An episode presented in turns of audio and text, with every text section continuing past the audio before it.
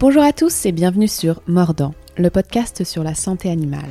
Je m'appelle Mathilde Chalunatal, je suis ostéopathe animalier et dans ce podcast, je vous partage mes discussions avec des acteurs de la santé animale, des vétérinaires, des ostéopathes, des sportifs professionnels et bien d'autres encore. Ensemble, nous découvrirons leur vie au quotidien, leur parcours, leur motivation et leurs liens, parfois atypiques et surprenants avec les animaux. Tous animés par la même passion, nous irons plus loin vers la connaissance de nos amis les bêtes.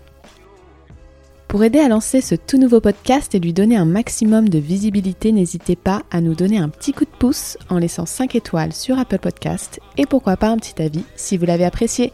Merci beaucoup. Bonjour et bienvenue dans le nouvel épisode du podcast Mordant. Cet épisode correspond à la suite de l'interview avec le docteur Corbeau, vétérinaire orthopédiste. Si vous n'avez pas écouté la première partie, je vous conseille vivement de le faire avant d'attaquer cette deuxième partie qui rentre plus dans le concret. Dans la suite de notre conversation, nous allons développer des cas cliniques en faisant un zoom sur les articulations du genou et sur l'articulation des hanches. Le docteur Corbeau nous rappelle les différents grades de la luxation de rotule. On va parler également de notre ami le chat, de son rapport à la douleur et on finira en développant un peu plus sur sa race chouchou, le sphinx. Je vous souhaite une bonne écoute. Alors, on va passer sur euh, des cas cliniques.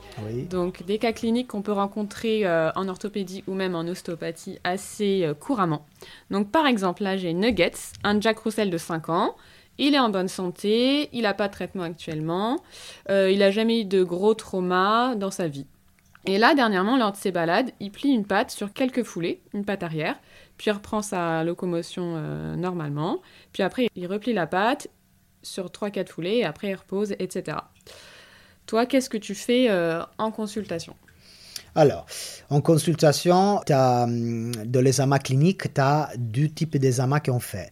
Les amas en mouvement et les amas en statique. Donc déjà, qu'est-ce que tu as fait? Là en me posant ta question C'est les amas en mouvement. Donc effectivement, on remarque que cet animal-là, si j'ai bien compris, il boite au niveau de sa postérieure euh, droite. C'était droite j'ai pas dit, mais on va dire le droit, oui. Ok. Tu vois, déjà, tu remarques que c'est le problème, c'est en postérieure droite. Mais après... De temps en temps, il y a le gauche, mais c'est plus le droit. De temps en temps, il y a le gauche, mm. voilà. Tu fais déjà ton examen en mouvement. Et après, tu fais ce qu'on appelle un examen en statique. L'examen en statique, ça veut dire que l'animal est mis sous la table. Et tu commences déjà à regarder chaque membre et commencer à voir déjà euh, à l'extérieur euh, des choses très banales. Parce que souvent, on va très vite à penser à les choses plus compliquées et on oublie les choses les plus banales. Donc la première chose que je vais regarder, c'est chaque membre au niveau de ses coussinets, les ongles, s'il y a plus ou moins un ongle incarné ou pas, même si je sais à l'intérieur de moi que ça va pas être ça le motif de la botterie, mais il faut pas oublier la base. Jamais négliger les petites blessures, les coupures, les corps étrangers qui peuvent être coincés, des ongles incarnés, des petits plaies, des fistules, des abcès, qu'ils peuvent tous déclencher des boiteries. Et du coup, ça reste loin après de ce que c'est un problème d'orthopédie, c'est plutôt après un problème d'inflammation et de douleurs. Donc, une fois que j'ai écarté tout ça, on commence effectivement à se focaliser l'attention sur le membre. Euh, par rapport à, ton chien, et du coup, les premières choses que je vais penser, ça commence à être qu'est-ce que c'est la pathologie au niveau de la rotule? Du coup, je vais commencer à, tester sa rotule. Quand on parle de tester une rotule, c'est quoi en fait les amants? En fait, on va établir si cette rotule, on est capable de pouvoir la luxer ou pas, ou s'il est déjà une rotule qu'elle est luxée tout seul. Et, c'est là qu'après, on va voir des différents degrés de pathologie. Si on, on parle de la luxation rotule, si après tu veux me poser ça comme question, je t'expliquerai. Mais bon, ton chien, du coup, je vais du coup tester la rotule, je vais lui tester son, sa hanche aussi, je vais faire aussi des manips au niveau de son hanche pour pouvoir après voir effectivement où il est le problème. Des fois, juste un examen statique, ça ne suffit pas. Donc derrière, on a besoin aussi de faire des examens radio et, rarement, on peut aussi arriver à des examens un peu plus euh, avancés comme l'arthroscopie ou le scanner ou l'IRM, que c'est des examens qui sont toujours derrière pour pouvoir donner des réponses quand des fois tu as des choses un peu plus, on va dire, compliquées en guillemets. Mais voilà, la luxation de la rotule, c'est quelque chose qu'on arrive très facilement cliniquement à la diagnostiquer. Les degrés, c'est des degrés qui sont bien établis et bien connus. connus. Et après, la radio, il va permettre aussi de mm, décider le type de chirurgie à faire si on doit décider une chirurgie par rapport à cette pathologie. Là, par exemple, là, tu fais euh, l'examen statique. J'ai fait l'examen statique. Je vais... et tu voilà, vois que la rotule, elle se luxe. Ok, je vois que la rotule se luxe c'est quand c'est euh, luxe tout seul ou que c'est luxe quand c'est moi que je la fais luxer? Elle se luxe toute seule quand tu fais la, la, flexion. Voilà, quand je fais la flexion et c'est luxe tout seul, déjà on parle d'un grade 2. Ok. Après, ça veut dire quoi le grade 2 pour les gens qui nous écoutent? Ça veut dire que cette rotule, il sort sans forcément que c'est moi que je la fais sortir, mais qu'après un moment, on juste fait son, une flexion extension du membre sans toucher au niveau de la région de la rotule, il se remet en place tout seul. Donc c'est une rotule qui peut luxer et, ça c'est typique quand vous voyez dans la rue des petits chiens qui marchent à trois pattes et tout d'un coup ils marchent à quatre pattes. Voilà, ils ont fait leur boulot. En fait, ça, avec juste une interrotation, une extension du membre, l'animal est très capable de la remettre tout seul. Et on parle d'un grade 2 en fait, du coup où l'animal, il est même capable de, avec des mouvements et de remettre la chose en place tout seul. Il faut pas, du coup, euh, ça c'est un grade 2. Et du coup, quand même, ça fait partie déjà d'un stade de la, de la, de la pathologie. C'est chirurgical. Est-ce que tu opères là? Alors, voilà, c'est très belle, belle question. Qu'est-ce que je, si, si j'opère? Alors, je te dis, un grade de 3, grade de 4, je ne me pose pas de questions, j'opère. Attention, le grade de 4, c'est quoi On va dire à notre, les gens qui nous écoutent. En fait, le degré, ils partent de 1 jusqu'à 4, c'est dans les mois. Euh, le grade de 1, facilement, je vous l'explique, c'est quand de la rotule, tu dois la sortir toi-même et, qu'elle va se remettre en place tout seul. Du coup, c'est toi que tu la sortes parce que si tu la sors pas, cette rotule ne sort pas. Donc, c'est un grade 1. Moi, personnellement, un grade 1, je le perds pas, mais je dis à les gens, de, on le surveille. OK? C'est vrai, c'est pas vrai qu'un grade 1, ça peut devenir forcément un grade 2, un grade 2, un grade 3. C'est vrai et c'est pas vrai. OK? Personnellement parlant, j'ai vu des grades 1 qui sont restés grade 1 pour toute la vie de l'animal. Donc, tout c'est à surveiller. Le grade 2, c'est quoi? Le grade 2, c'est quand tu prends ta rotule et tu n'as pas besoin toi-même de la sortir. Ça sort tout seul, tu as l'animal qui marche sur trois pattes et puis la remet à quatre pattes. Donc ça, c'est quelque chose qu'il faut surveiller, peut-être donner déjà des conseils aussi et dire au client, on commence à travailler sous le poids, si c'est en surpoids, et, dire on surveille, parce que si ça devient trop, trop, trop souvent, cette boiterie, donc, ça veut dire que. Les cartilages vont frotter. Voilà. Et du coup, je dis à le client, si c'est un fois tous les cinq mois, on attend. Mais si ça devient presque de le quotidien, je dis à le client, peut-être c'est mieux intervenir pour éviter qu'il puisse euh, aussi avoir des dégâts euh, pas seulement au niveau de la rotule, il faut pas oublier le ligament croisé, parce qu'aujourd'hui on sait que des chiens, voilà, on est, on a des, aujourd'hui on sait que la luxation de la rotule, il peut être l'origine d'une rupture tardive du ligament croisé, parce que quand même il y a déjà un défaut des positionnements de, de la patte, l'animal il a des mouvements, il a une faiblesse du genou, tout ça, ça peut apporter après aussi une rupture du ligament. On n'oublie pas aussi les ménisques, parce qu'ils sont là aussi, et du coup les fissurations des ménisques, on peut avoir aussi clairement des morceaux de ménisques qui se détachent. Donc le grade 2, euh, oui et non. Oui, on peut opérer, on peut attendre, mais voilà. À surveiller. Ou à surveiller.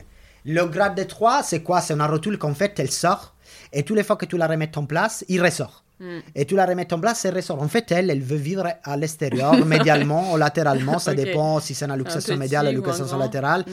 Voilà.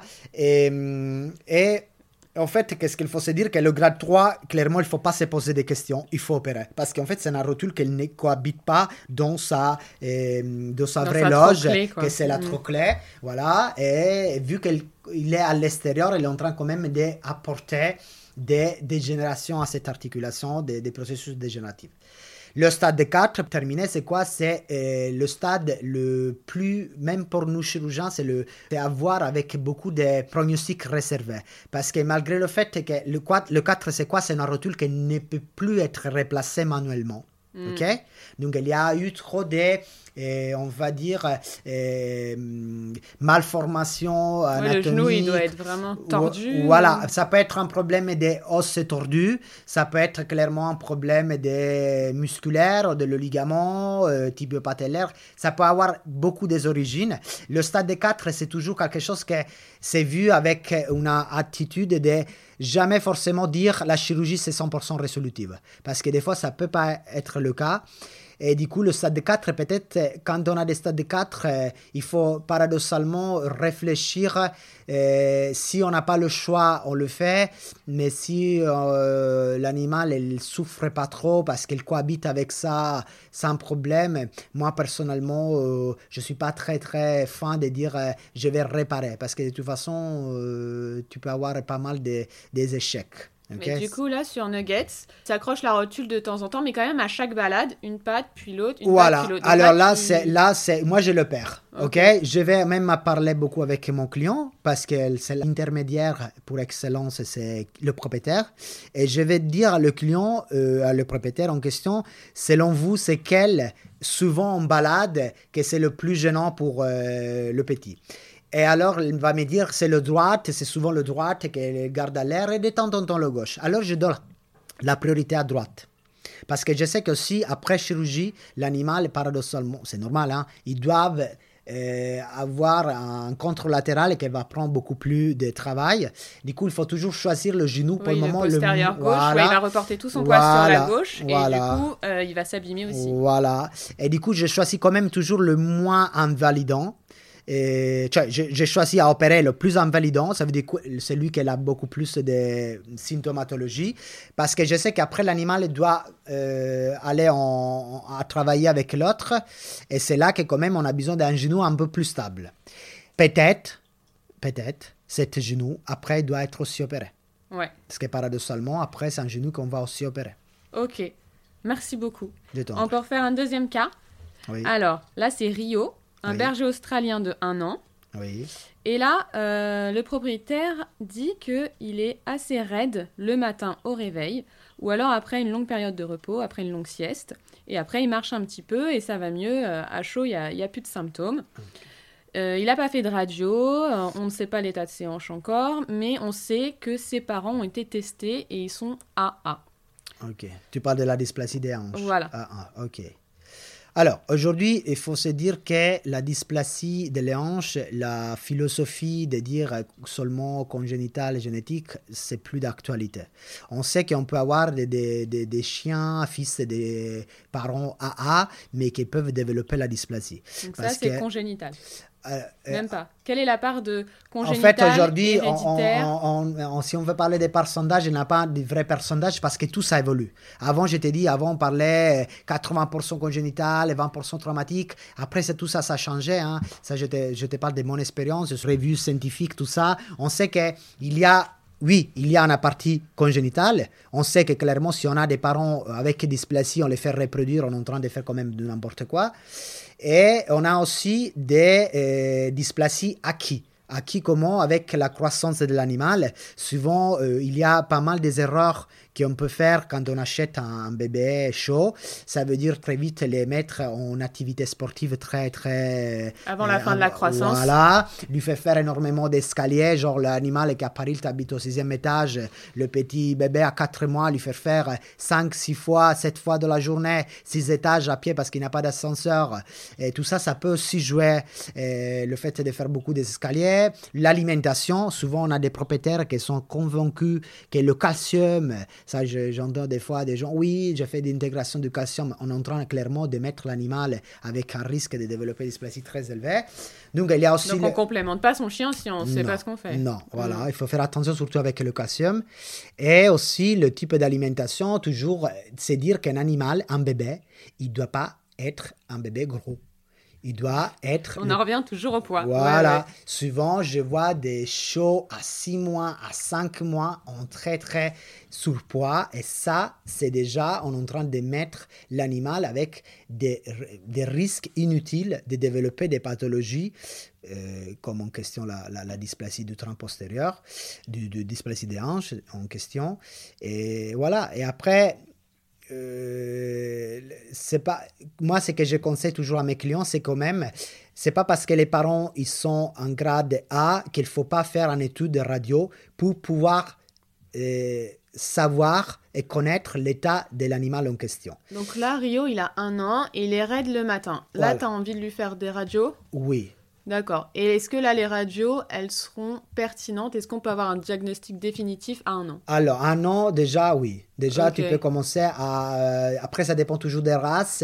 Euh, parce qu'un an, pas tout. Oui, oui, on est presque à la fin. Euh, oui, presque à la fin de croissance. Déjà, tu peux avoir un diagnostic si effectivement cet animal est atteint de, de dysplasie. C'est ça la motive de son côté raide. Parce qu'il ne faut pas oublier que tu as un chien avec un. Tu dis raide au postérieur. Oui non, mais là, tu fais les radios. Très forte probablement. voilà, très forte probablement, euh, tu t'es dit, c'est un problème de dysplasie. Après, on peut avoir aussi des problèmes de, du rachis, pas forcément de la, de du bassin, de la coxofémorale en question. Tu peux avoir aussi des malformations du, du rachis qu'elles peuvent plus ou moins te donner. Donc là, tu fais une radio aussi du rachis, tu remontes. Euh, voilà, voilà, même si, euh, si la radio du rachis, il faut se dire que souvent, ils peuvent t'aider, mais c'est pas forcément le meilleur examen que moi je préconise les amas de rachis avec des amas radio.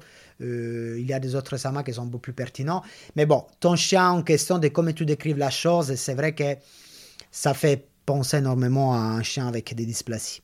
Et c'est pas parce que ses parents sont AA qu'il faut se dire que lui va être un AA. Pour les gens que nous entendons, la AA, ça veut dire une bonne concurrence et une articulation normale, radiologiquement parlant.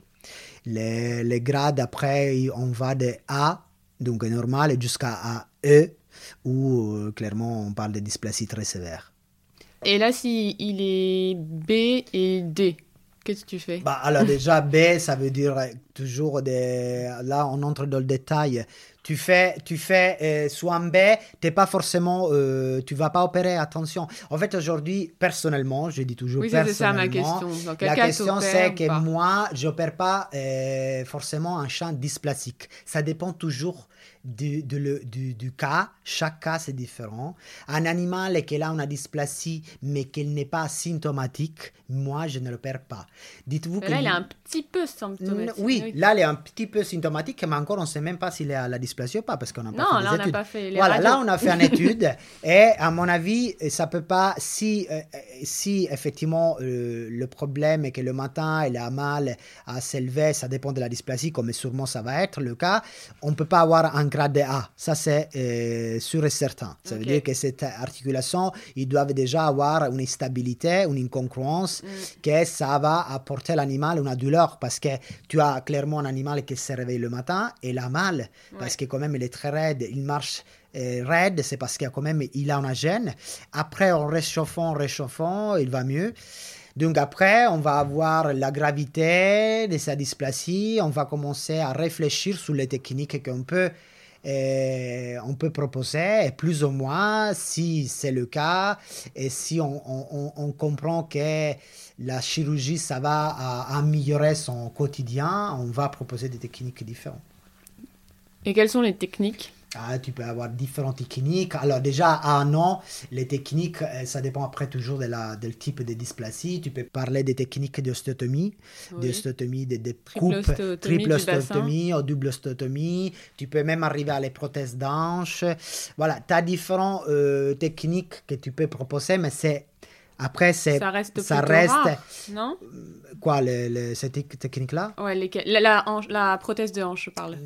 Non, aujourd'hui, la prothèse de hanche, c'est pas quelque chose de rare. C'est quelque chose qu'en fait, déjà, c'est pas tout le monde qui peut la faire parce qu'il faut avoir des chirurgiens très, très formés à ça et avoir des blocs opératoire très équipé, surtout préparé très bien l'animal. L'animal qui quand même il doit subir une intervention de prothèse d'anche, c'est un peu un animal qu'il faut qu'à côté euh, il doit avoir genre une dentition parfaite, pas de tartre, il faut passer des amas urinaires et amas de sang, il faut être certain que l'animal n'a pas de pathologies concomitantes parce que tout ça ça peut apporter des risques de rejet, des choses comme ça. Voilà, après je ne rentre pas dans le détail, mais après la technique que tu vas à proposer pour améliorer euh, le quotidien euh, de vie de cet animal, ça va être une technique que tu vas proposer une fois que tu as une étude complète faite avec des radios, plus ou moins un scanner, et c'est là que tu pourras proposer la meilleure technique. Mais des fois, dis-toi que des chiens, même avec euh, une légère gêne le matin, et si ce chien-là en question déjà il est en surpoids, déjà en réduisant son surpoids, tu vas clairement améliorer son, euh, sa boiterie. Sa boiterie. Bah, du coup, en fait, tu vas pas opérer qu'avec un signe clinique ou que sur une radio. quand c'est un choix d'opération, c'est en fonction Tout à fait. euh, du global, de Tu- ses ça va être l'étude de cliniques, radio. Voilà, parce que je te dis, hein, euh, de clairement, son état de santé, Voilà, son âge, son voilà, poids, voilà, tu peux- etc. voilà, tu peux avoir- pas une image. Voilà, tu peux avoir, ça, ça m'arrivait, tu peux avoir une radio avec une dysplasie très très sévère à la radio, mais l'animal, qui paradoxalement, il n'est pas clinique, il n'est pas symptomatique. Ouais. Donc, Mais tu, tu peux te dire qu'il va l'être bientôt si c'est atroce en photo. Ou oui, pas ça peut, oui, ça peut ou pas. Ou pas, Parce que ouais. j'ai eu des cas, des animaux que j'ai vécu pendant tout leur euh, âge, de, de, à l'année, à- quand il avait un an jusqu'à aujourd'hui, qu'il a 10 ans. Et clairement, l'animal, il, il ne montre pas forcément des gènes. Et du coup, j'ai pris le bon choix, on a fait le bon choix, parce que je me suis aussi euh, confronté avec des confrères à moi qui ont, on va dire, un, degré beaucoup plus élevé que moi pour être sûr de prendre la bonne décision. Et même leur retour, c'était la même chose. Clairement, un chien qui, quand cliniquement il n'est pas euh, symptomatique, on ne va pas forcément intervenir. Ok. Donc, c'est C'est pas en fonction du stade. C'est un globe- voilà, pas forcément c'est un la lettre. global. C'est pas la lettre qui fait qu'on opère Voilà, ou qu'on tu opère sais, pas. des fois, on retrouve des chiens euh, avec une dysplasie et c'est, on, est- on fait des études pour euh, genre un accident. Et c'est un polytraumatisé, on va lui faire une étude euh, pour, euh, parce qu'elle s'est cassée, je te fais un, euh, voilà, un bassin. Et paradoxalement, quand on va faire des projections particulières pour pouvoir dessiner bien notre fracture, pour pouvoir avoir après un plateau technique avant la chirurgie, on retrouve que ce chien-là, il a des hanches clairement avec une dysplasie avancée. Et paradoxalement, ce chien-là, juste avant son accident, il n'a jamais boité. Oui, c'était la découverte par Voilà, accident. et c'est mais- un chat qui a 8 Ouais. ans. Donc, quand même, pendant 8 ans de sa vie, il n'a jamais vécu ça. Il n'a jamais montré rien. Je voulais juste revenir sur ce que tu as dit tout à l'heure. Est-ce que ça existe une dysplasie environnementale ou c'est ce que tu as appelé dysplasie acquise par, par exemple, euh, le surplus d'exercice euh, trop, trop intense quand il était jeune Tout à fait. C'est ça, En une fait- dysplasie acquise, on dit. Voilà, c'est un Ok. dysplasie acquis. Ça Qui veut dire pas que génétique. c'est pas génétique. En fait, c'est un facteur de différents. euh, en fait, c'est différents facteurs. Aujourd'hui, tu as des l'alimentation. alimentation, l'animal où ils vivent, comment ils vivent. Tu as des animaux que malheureusement, euh, ça, ça fait mal au cœur. Penser qu'aujourd'hui, ça existe encore.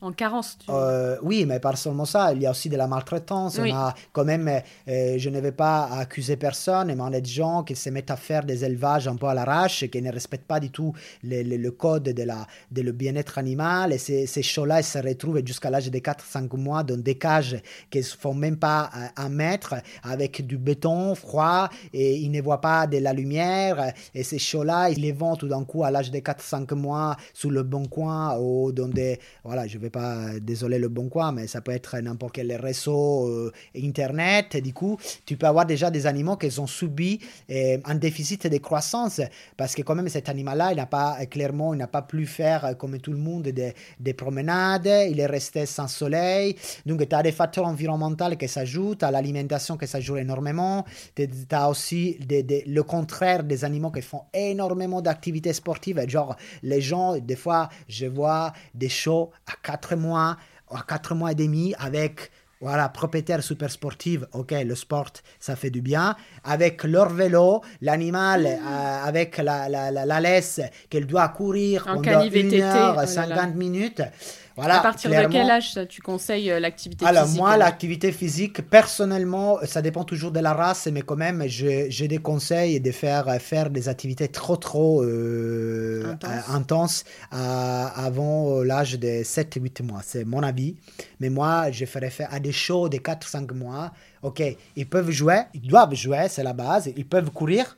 Mais voilà, ça ne doit pas être intense, on ne doit pas les faire devenir super musclés tout de suite. Ça, c'est typique que les gens qui achètent des races, qu'elles ont un bon développement musculaire et qu'elles veulent déjà à 10 mois euh, avoir des chiens super musclés pour montrer que voilà, leur chien, c'est une arme de guerre. Voilà, il faut quand même faire attention et surtout éviter les escaliers. Il Trop des patient. escaliers, Ouais. voilà, il faut éviter les escaliers, surtout quand ils sont bébés. Ok, Ben, merci beaucoup. Est-ce que tu as des conseils à donner aux propriétaires du coup pour une bonne conservation des articulations de leur animal, que ce soit chiot, euh, adulte ou animal âgé? Ok. Ou chat d'ailleurs, on n'a pas parlé. Oui, le chat, le chat c'est un animal qui, à différence de, du chien, il a, euh, c'est beaucoup plus difficile, même pour nous, euh, détecter de la douleur. ok Le chat, c'est un animal et qu'il n'aime pas trop montrer la douleur. Qu'est-ce qu'il faut se dire? Un conseil que je dis à tous, les, tous mes propriétaires, à tous mes clients, j'ai dit tout le temps, il faut observer votre chat. Comment? La question que souvent me disent le client, docteur, mais comme on peut euh, comprendre si euh, mon chat il a mal, vous savez, il est un peu vieux, euh, je n'arrive pas à comprendre parce que il pleure pas, il miaule pas, il me le montre pas. Alors, la réponse c'est, c'est toujours moi que je vais dire mon avis. Après, ça, chacun le peut utiliser comme il veut. Il n'y a pas mieux que vous que vous connaissez votre chat à la maison. Si votre chat, pendant des années, il est monté tous les matins, il se faisait trouver euh, tout au, haut du placard, euh, en vous regardant comme le roi euh, de la maison, et, tout d'un coup, vous, commencez à voir que le matin, quand tu descends pour prendre ton café, ton chat, il t'entend plus au haut du placard, mais il est tout en bas. Alors, comment ça t'était posé la question? Ton chat, il ne monte plus tout au haut du placard. Ou s'il veut monter tout au haut du placard, il va prendre des euh, voies. Des escales. Des escales. Voilà, tu prends d'abord sous la siège, après sous la table, et après sous le placard. Et c'est là que ça commence à, euh, la question à sortir. Mon chat, il a mal? Oui, ton chat commence à avoir mal. Du coup, les articulations de ton chat, il faut consulter un, veto et il faut commencer à comprendre pourquoi elle commence à développer euh, euh, cette douleur, si c'est de l'arthrose et si c'est autre chose. Mais voilà, commencez à, mieux regarder votre chat, surveiller un peu le, le quotidien de votre chat. Et comment tu sais si ton chat a de l'arthrose? Bah, commencez déjà, comme je t'ai dit, si ton chat il fait plus les choses qu'elle faisait avant, et tu peux te commencer à poser là, elle commence à avoir un âge euh, un peu qu'elle a dépassé, voilà, ce côté adulte. Commence à te poser là, voilà, tu peux commencer à te dire oui, ça commence à se développer de l'arthrose, c'est que c'est une pathologie que c'est très fréquent chez les chats? Il faut pas oublier que les chats, ils souffrent d'arthrose, oui. Après... Surtout les chats de race. Surtout les chats de race. Mais de toute façon, on sait que les chats de race, en général, c'est des chats qui sont beaucoup plus fragiles que le chat des gouttières, si on veut. Ça, c'est après, chacun avec, parle avec la propre expérience. Mais c'est vrai que, voilà, les chats de race, sont ça. Après, surtout les grands chats. Il ne faut pas oublier qu'on a des races très très... Les Maine les Norvégiens. Eux, c'est des chats qui sont plus sujets encore plus parce mm. qu'ils ont un poids beaucoup plus euh, élevé. Voilà, après tu, tu vois ça. La, la base, toujours, c'est l'alimentation. Dites-vous que et le poids. Et le poids, c'est toujours ça qu'il faut vous mettre. C'est pour ça que nous, on n'arrête pas de dire aux gens, quand on voit déjà à l'âge de 2-3 ans des chats en surpoids, non, c'est pas maintenant qu'on va à retrouver les problématiques que, le surpoids et qu'une mauvaise alimentation ça va apporter, ça va être après. Là, on focalise notre attention à l'arthrose, mais on a pas mal de pathologies qu'il ne faut pas oublier, le diabète, les pancréatites chroniques, euh, tout ce que ça, les, cardiopathies, toutes ces pathologies-là, ils peuvent être reliées à une mauvaise alimentation, un surpoids. Du coup, il ne faut pas oublier que quand même l'alimentation, c'est la base d'un état de santé correct. Donc ça, et après, tu as tout ce que c'est les compléments. Aujourd'hui, ça, ça, devient quelque chose de plus en plus euh, quotidien. Parler des compléments alimentaires, parler des curcuma, parler de euh, la borrelia. Euh, voilà. Mm. Tout ça, c'est quelque chose qu'il ne faut pas avoir peur de proposer.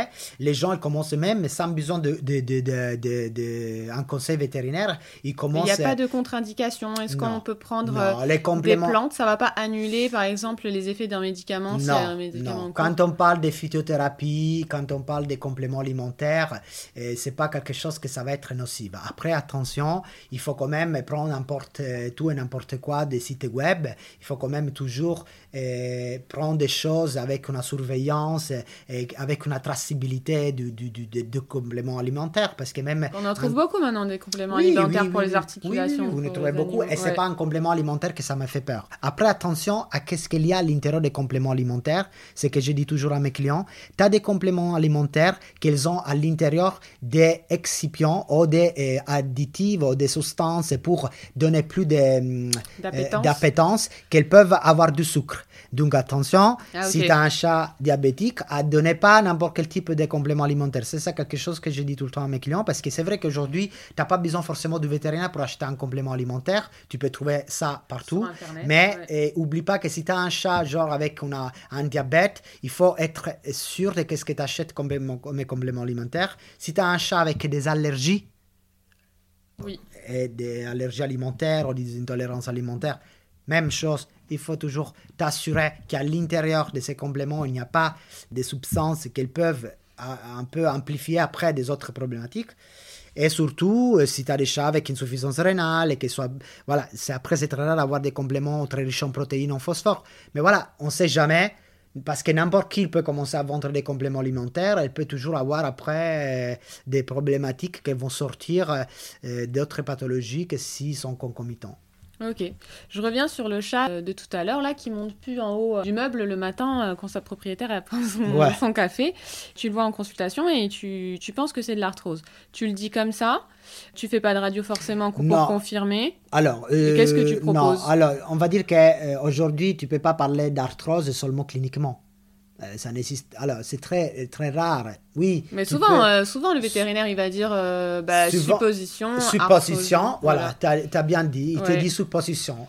C'est difficile, c'est très rare quand un vétérinaire, juste à l'examen clinique, il dit c'est de l'arthrose. Ouais. Parce que c'est un mot qu'on entend, bah, en tout cas par les propriétaires aussi, ça sort souvent. Ça sort souvent, et peut-être c'est quelque chose parce que ça sort souvent, parce que peut-être on, associe souvent. Reader, voilà, reader mm. arthrose, euh, âge avancé arthrose.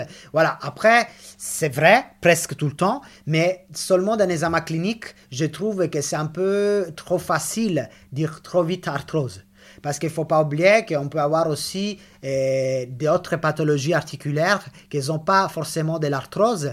Et ça peut être des arthrites, et ça peut être des pathologies. Oui, que ça ne devienne pas chronique, voilà, juste une inflammation. Et ça peut être plutôt quelque chose qui est en train de s'implanter et ce n'est pas de l'arthrose, ça n'a rien à voir avec l'arthrose. Donc il ne faut pas forcément oublier qu'un examen clinique, ce n'est pas forcément un examen euh, qui peut, peut te faire un diagnostic définitif. Il faut toujours avoir euh, l'œil de proposer, selon le cas, attention, des amas complémentaires, comme des radios, ou des amas encore plus poussés, pour pouvoir être sûr qu'on est en face à ça, ou pas à autre chose. Et là, si le chat, il était un peu gros, mais il fait un régime, et ça va toujours pas mieux. Hmm. Là, tu fais quand même des radios. Oui, mais je tu sais, je Tu l'avais fait dès le début. Je, l'avais déjà fait dès le début. Et hein. euh, du coup, là, le poids est bon, la radio, il y a un peu d'arthrose. Du oui. coup, qu'est-ce que tu proposes? Alors là, clairement, après, ça dépend du... du... Alors, qu'est-ce que je vais proposer? Je propose aussi un bilan sanguin. Pour quelle raison? Parce qu'un animal, il peut derrière aussi avoir des pathologies qui n'ont rien à voir avec l'arthrose, mais qu'après, c'est très important pour moi connaître, pour après, plus ou moins, pouvoir soigner un peu plus facilement. Si soigner, on ne peut pas soigner l'arthrose, mais on peut calmer le processus dégénératif de l'arthrose avec cette douleur qu'elle a donnée. Je fais des amas complémentaires parce que c'est très important, c'est que je dis toujours à les gens, on n'oublie pas qu'un chat, il peut avoir aussi à côté un problème des reins. C'est une des premières causes de mortalité des mortalités chez le chat, l'insuffisance rénale, après l'âge de 7 ans, 8 ans. On sait qu'on a pas mal de chats qui commencent à développer une insuffisance rénale. Du coup, il faut être très attentif à les reins. Il faut bien se dire que ton animal, il n'a pas de problème de reins. Et alors là, il faut commencer à travailler sur la gestion de la douleur. Moi, je suis pour à l'utilisation des anti-inflammatoires quand on, a, on doit donner des anti-inflammatoires parce qu'il ne faut pas que les animaux y souffrent. C'est même nous, quand on a mal au dos, souvent, oui, on fait recours à la médecine alternative, mais la, gestualité qu'on a facilement, c'est prendre un anti-inflammatoire. Quand la douleur est aiguë. Quand la douleur est aiguë. Donc, il faut aussi se dire qu'un animal, il ne faut pas qu'il souffre. Mm. Mais après, quand on doit mettre des protocoles plus ou moins longs mm. des anti-inflammatoires, il faut être sûr que l'animal, à côté, il n'y a pas d'autres pathologies.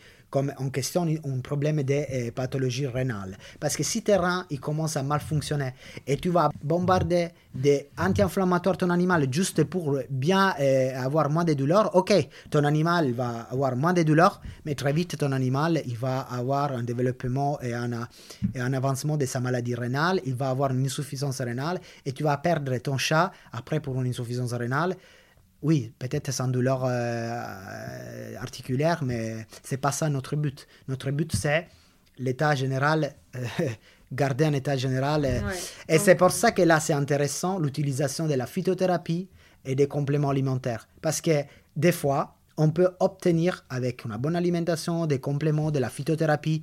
Attention, la phytothérapie, il faut connaître la phytothérapie. Moi, je ne la connais pas. Souvent, je dis à mes clients, je ne suis pas contre. S'il y a des confrères, je sais qu'il y a des confrères qui de plus en plus ça, ils sont.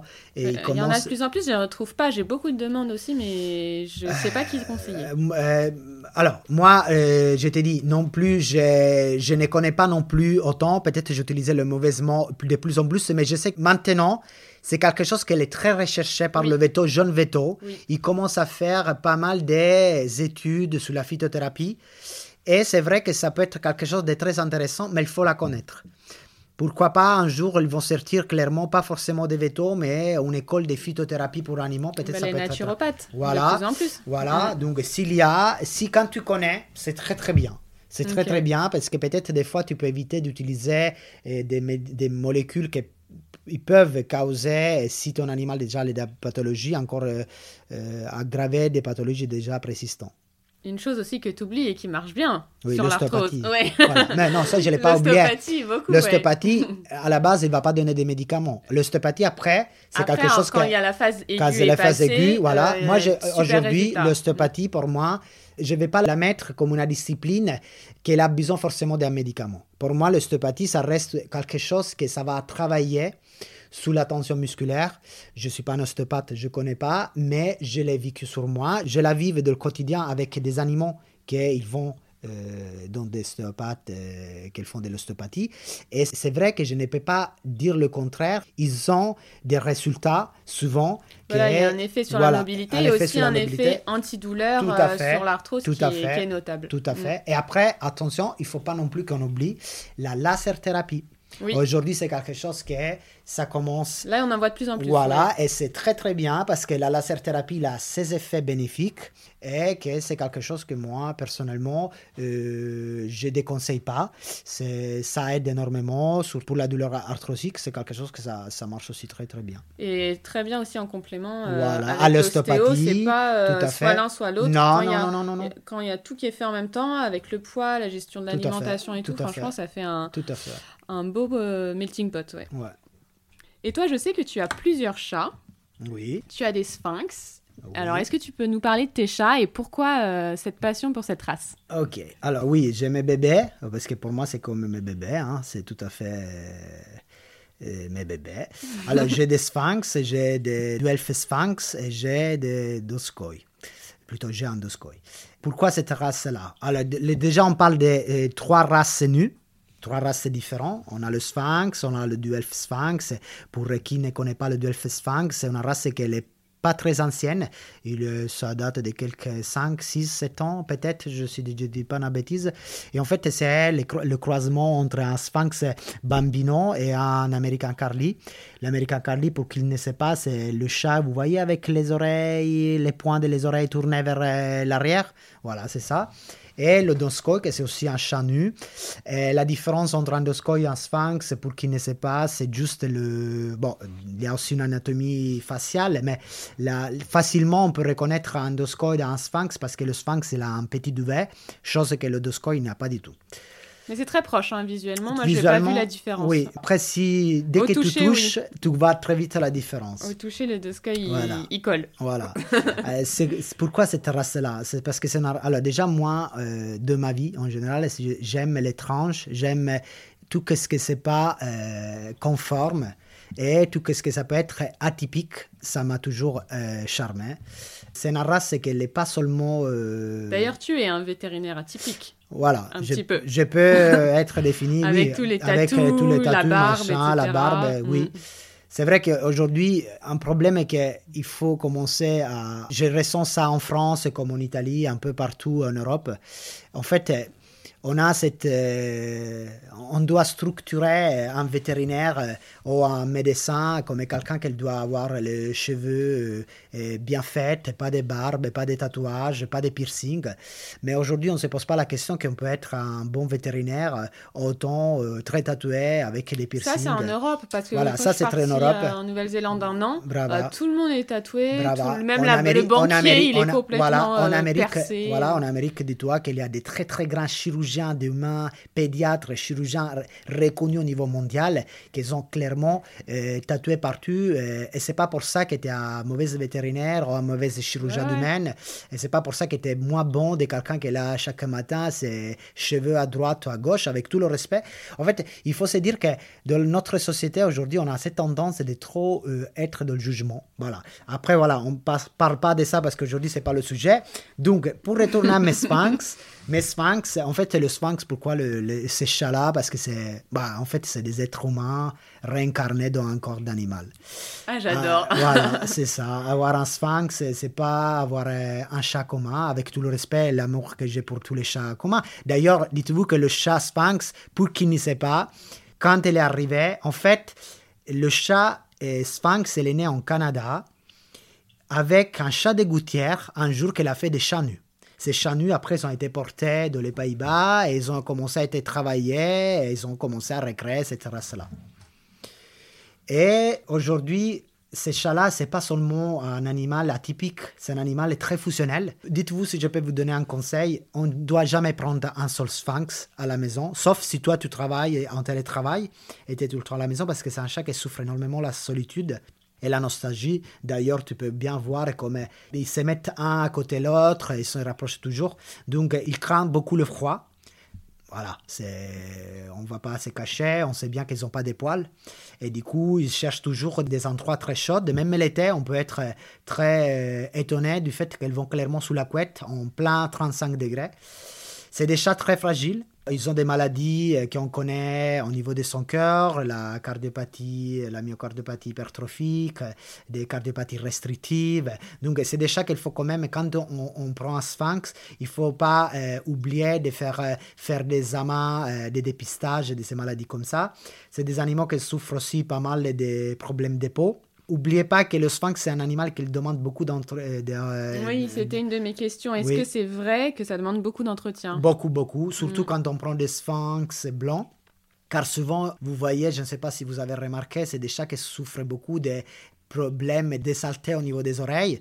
C'est pas en soi-même une pathologie, c'est pas un malassezia, un champignon, pour qui ne sait pas qu'est-ce que c'est, c'est une levure.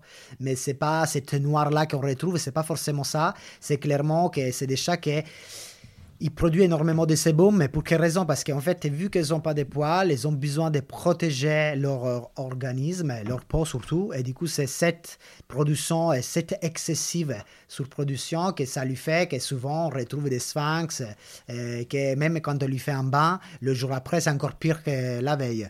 Donc, euh, ça demande quoi, du coup, concrètement bah, en fait, comme, tu fais, euh, en fait, bah, généralement, moi, personnellement, pour mes sphinx, je lui fais euh, un bain tous les 10 jours. Tu peux utiliser des shampoings adaptés. Je lui nettoie les oreilles régulièrement. Alors, j'avoue que moi, je pourrais les nettoyer tous les jours, mais je ne le fais pas parce que je n'ai pas beaucoup le temps. Du coup, je m'oblige à le faire une fois par semaine. Et, après, c'est aussi une bonne alimentation. Et ça veut dire que les sphinx, il ne faut pas prendre un sphinx et commencer à lui donner tout et n'importe quoi. Et aujourd'hui, il y a des écoles qu'il faut manger du barf et des écoles qui continuent avec l'ancienne alimentation, croquettes de qualité. Mais voilà, quand même, dites-vous toujours, n'importe quel aliment vous choisissez pour votre sphinx, donnez toujours, toujours de la qualité et surtout pas voir des sphinx gros. Parce que je n'ai vu, euh, ah, j'ai des, clients, moi, avec des chats sphinx en surpoids. Et voilà, il faut, il faut pas, déjà, n'importe animal ne doit pas être en surpoids, mais surtout le sphinx, c'est un animal qu'il aime énormément sauter partout, venir avec toi partout. Euh, donc, il faut les garder toujours avec un côté poids idéal. Et après, voilà, qui pour la première fois, il s'approche, il connaît un sphinx, il pourra jamais plus tourne en arrière. Ça, je vous le dis clairement. Moi, je ne pourrais plus vivre sans, sans mes sphinx. Et surtout, chaque année, si je dois euh, dire, voilà, je prends un nouveau chat, ça va être un sphinx. Et ça fait pas trop de bêtises? Non, non, les sphinx, c'est pas des chats qui font beaucoup de bêtises, mais c'est des chats qui jouent beaucoup, mais ils font pas beaucoup de bêtises.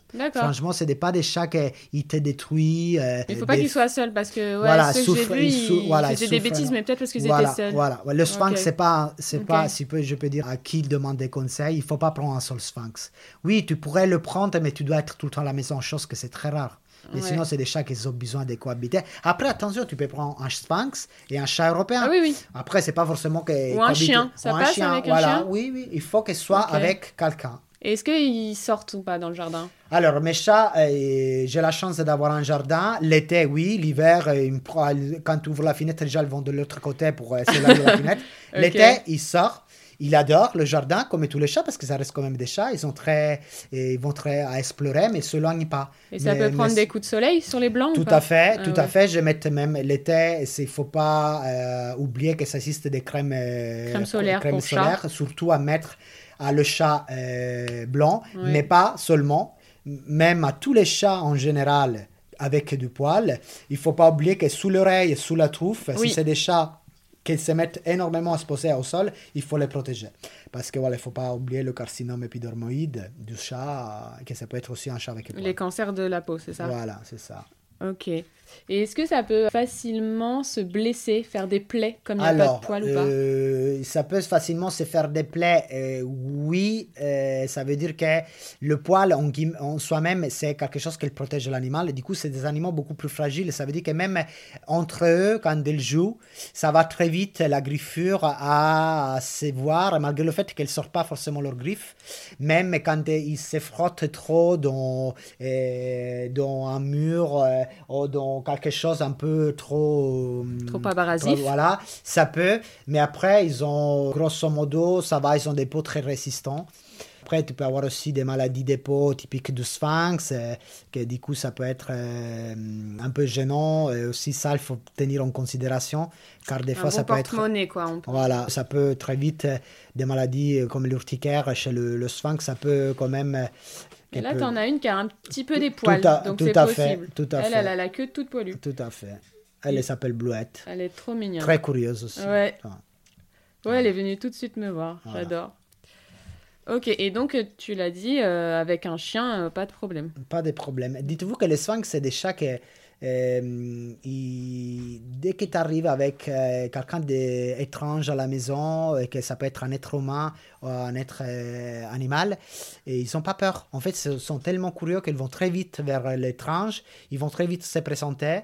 C'est des chats qui, alors, de toute ma vie, j'ai jamais vu un sphinx agressif. Ouais. De toute ma vie, j'ai jamais vu un sphinx qu'elle a pu mordre ou griffer euh, à un enfant ou même entre eux. Ça, c'est mon expérience. Et, même quand je les vois en consulte, j'ai tout, c'est tout des, des, des, pommes de terre que tu mets sous la, sous la table qui ne bougent pas, qui tout vite, euh, ils font des câlins en veto. Donc, euh, franchement, c'est chats avec un, je ne sais pas, à l'intérieur de cette race-là, il y a quelque chose de très, très sensible. Euh, Voilà, moi, j'adore. Ok, hein. trop mignon. Est-ce que c'est hypoallergénique ou pas? Est-ce que quelqu'un qui est très allergique au chat peut avoir un sphinx? Alors, aujourd'hui, il faut se dire que souvent les gens, ils sont allergiques, pas forcément au poil, mais à la salive. Oui. Donc, euh, avoir un sphinx, être allergique euh, au chat, si tu es allergique à la salive, c'est pas parce que c'est un sphinx que tu vas pas avoir euh, des voilà, tu peux avoir des crises d'allergie. D'ailleurs, j'ai une pote à moi, une copine à moi, qu'elle vient souvent ici, qu'elle est allergique en général au chat. Et, quand elle s'approche plutôt vers Bluette, que c'est un chat qui se lèche énormément, il commence à éternuer. Donc, c'est clair que quand même, il faut être sûr si ton allergie s'est fait au poil ou à la salive. Parce que si c'est à la salive, il faut se dire que malheureusement, même le sphinx, euh, euh, ça va pas se faire le coup. Après, attention, aujourd'hui, ça existe tout. Qu'est-ce que c'est? Les désensibilisations. Du coup, après, il faut voir ça avec les spécialistes. Pour, Ok, voilà. mais on peut être allergique à un sphinx. Tu peux être allergique à un sphinx, ouais. Alors, je vais te poser euh, deux dernières questions. Oui. Est-ce qu'il y a une personne que tu voudrais entendre euh, sur le podcast? Alors, j'aimerais entendre, et voilà, qu'est-ce qu'on a parlé du début? Une ASV. Parce Oui, que pour moi, l'ASV, euh, je répète, j'ai énormément de respect vers ce métier. Je dis, c'est la base pour nous, les vétos, pour pouvoir travailler correctement. Donc, j'aimerais énormément entendre un ASV et aussi énormément entendre si il a des critiques à nous faire, à nous, les vétos, pour pouvoir nous améliorer et les respecter encore plus parce que je pense qu'aujourd'hui, euh, peut-être on fait des erreurs souvent et on les respecte pas assez comme on doit les respecter.